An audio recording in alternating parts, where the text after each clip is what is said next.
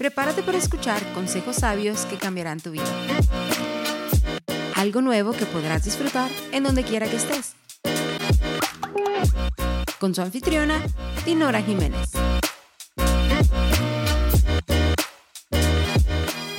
Todo tiene su tiempo.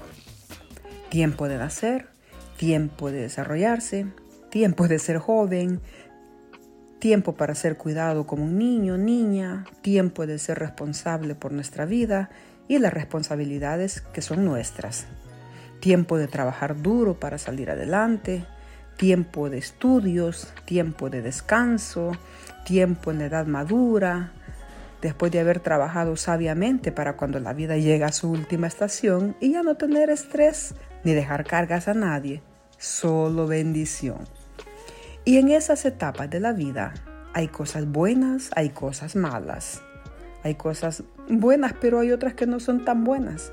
Hay retos, hay crisis, hay nubes negras, hay momentos difíciles que, te deben, que necesitamos cruzar, hay noticias que no son tan alentadoras, hay pérdidas, pero hay ganancias. Pero si somos sabios y escogemos el buen camino, y sabemos llevar la vida con lo bueno y con lo malo, será mucho mejor vivirla. No podemos esquivar lo malo. No debemos quedarnos allí, estacionados en el dolor y en el llanto, en la preocupación, en el estrés. Hay que seguir, hay que seguir cada día, un día a la vez. Eclesiastés 3 del 1 al 2 dice, todo tiene su momento oportuno. Hay un tiempo para todo lo que se hace bajo el cielo. Un tiempo para nacer, un tiempo para morir, un tiempo para plantar, un tiempo para cosechar. Y entonces no podemos esquivar ninguna de nuestras responsabilidades ni las etapas de esta vida que Dios nos ha confiado. No hay una etapa peor, no hay una mejor. Todas son buenas, todas son importantes en la vida. Dios nos ha confiado esas etapas de la vida para saber desarrollarnos y es nuestra responsabilidad caminar con ellas sabiamente. La vida la da Dios. Nuestra vida le pertenece a Él. Todas las cosas buenas para vivirlas sabiamente las tiene Dios en sus manos. No hay vida perfecta en la tierra, pero sí es mejor con Dios. Se vive mejor con Él. La responsabilidad de terminar bien es mía. Los recursos están.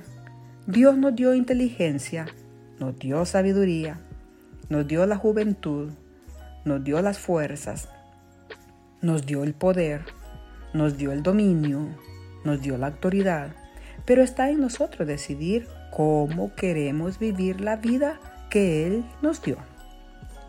En esta vida tendremos todo al frente, todo estará disponible lo bueno y lo malo, lo justo y lo injusto, a Dios y al diablo, el camino ancho, el camino angosto, el camino del bien, el camino del mal, el cielo y el infierno.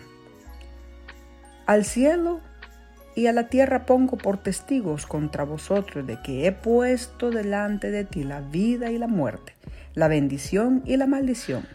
Escoge pues la vida para que vivas, tú y tu descendencia. Deuteronomio 30, 19. Está en nosotros cuál camino escogemos y cómo queremos vivir. Tan solo he hallado esto, dijo Salomón en Eclesiastés 7:29. Tan solo he hallado lo siguiente, que Dios hizo perfecto al género humano, pero éste se ha buscado demasiadas complicaciones. Y eso es verdad. Todos lo hemos visto, cómo nos destruimos la vida muchas veces. Y la gran pregunta es, ¿cuántos años tienes?